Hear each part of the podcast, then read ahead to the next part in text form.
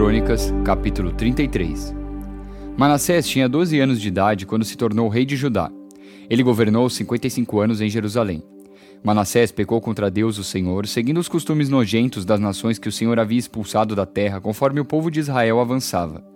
Ele construiu de novo os lugares pagãos de adoração que Ezequias, o seu pai, havia destruído. Construiu altares para a adoração do deus Baal, fez postes a deus Azerá e adorou as estrelas. Construiu altares pagãos no templo onde, conforme o Senhor tinha dito, ele deveria ser adorado para sempre. Nos dois pátios do templo, Manassés construiu altares para adoração das estrelas.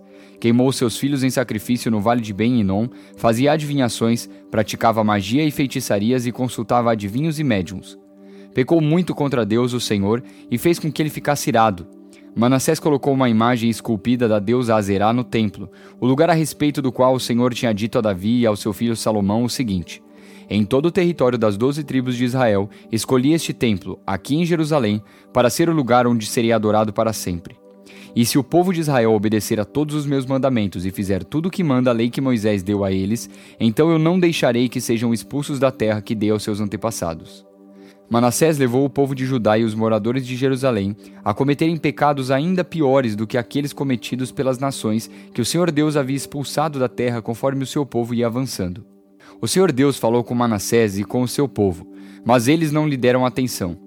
Por isso, Deus deixou que os comandantes do exército assírio invadissem o país de Judá.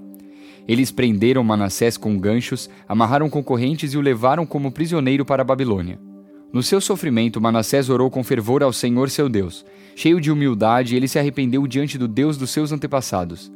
Deus ouviu a sua oração e atendeu seu pedido, deixando que ele voltasse para Jerusalém e fosse rei de novo. Aí Manassés declarou que o Senhor é Deus. Depois disso, Manassés construiu uma muralha muito alta em volta da cidade de Davi. A muralha começava no vale que ficava a oeste da fonte de Gion, continuava na direção norte até o portão do peixe e passava ao redor da parte da cidade chamada Ofel. Manassés também colocou chefes militares no comando de todas as cidades de Judá que eram protegidas por muralhas. Ele tirou do templo as imagens dos deuses pagãos e o ídolo que havia colocado lá, Derrubou os altares que havia mandado construir no monte onde ficava o templo e em outros lugares de Jerusalém e os jogou fora da cidade. Consertou o altar do Senhor, ofereceu nele ofertas de paz e ofertas de gratidão e ordenou ao povo de Judá que adorasse o Senhor, o Deus de Israel. O povo continuou a oferecer sacrifícios nos altares pagãos, mas os oferecia somente ao Senhor, seu Deus. Todas as outras coisas que Manassés fez, a sua oração a Deus e as mensagens dos profetas que falaram com ele em nome do Senhor, o Deus de Israel, tudo isso está escrito na história dos reis de Israel. A oração de Manassés, a resposta de Deus e todos os pecados que Manassés cometeu antes de se arrepender, isto é, a adoração de ídolos, os lugares pagãos de adoração que construiu, os postes a Deus Azerá e as imagens que mandou fazer, tudo isso está escrito na história dos profetas. Manassés morreu e foi sepultado no jardim do palácio, e o seu filho Amon ficou no lugar dele como rei.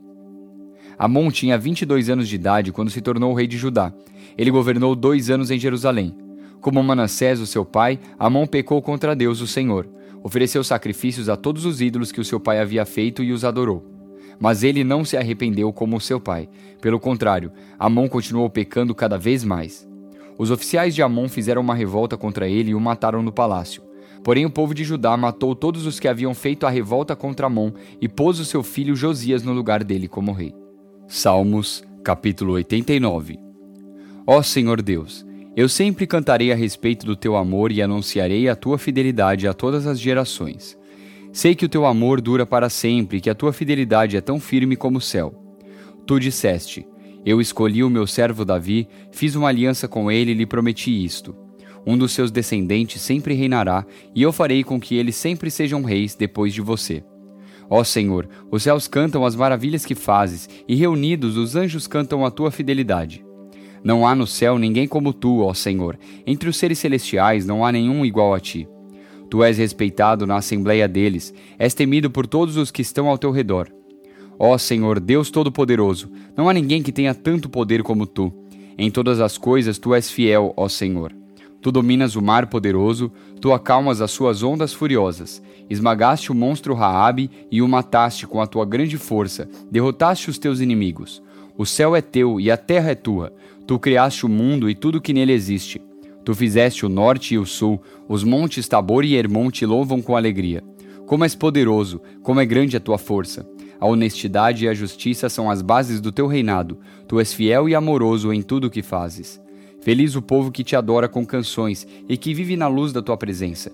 Por causa de ti, eles se alegram o dia todo e te louvam porque és bondoso. Tu, ó Deus, és o nosso poder glorioso. Por tua bondade nos fazes vencer, pois tu escolhes o nosso protetor.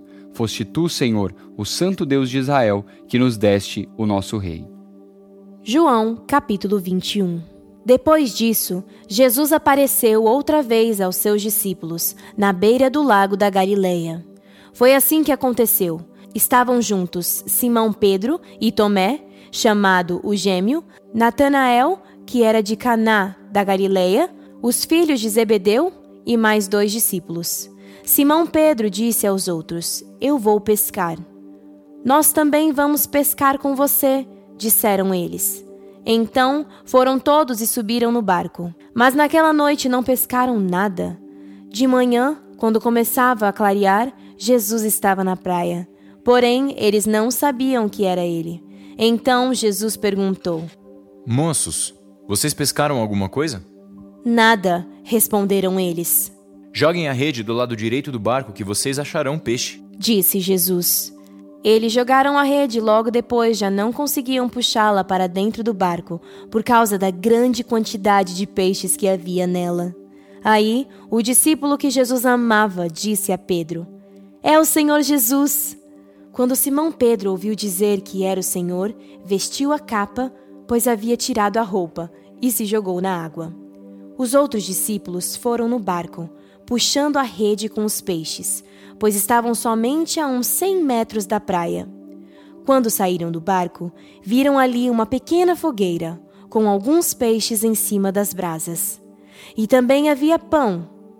Então Jesus disse: Tragam alguns desses peixes que vocês acabaram de pescar. Aí Simão Pedro subiu no barco e arrastou a rede para a terra. Ela estava cheia, com 153 peixes grandes, e mesmo assim não se rebentou. Jesus disse: Venham comer. Nenhum deles tinha coragem de perguntar quem ele era, pois sabiam que era o Senhor. Então Jesus veio, pegou o pão e deu a eles. E fez a mesma coisa com os peixes. Foi esta a terceira vez que Jesus, depois de ter sido ressuscitado, apareceu aos seus discípulos. Quando eles acabaram de comer, Jesus perguntou a Simão Pedro: Simão, filho de João, você me ama mais do que estes outros me amam? Sim, o Senhor sabe que eu o amo, Senhor, respondeu ele.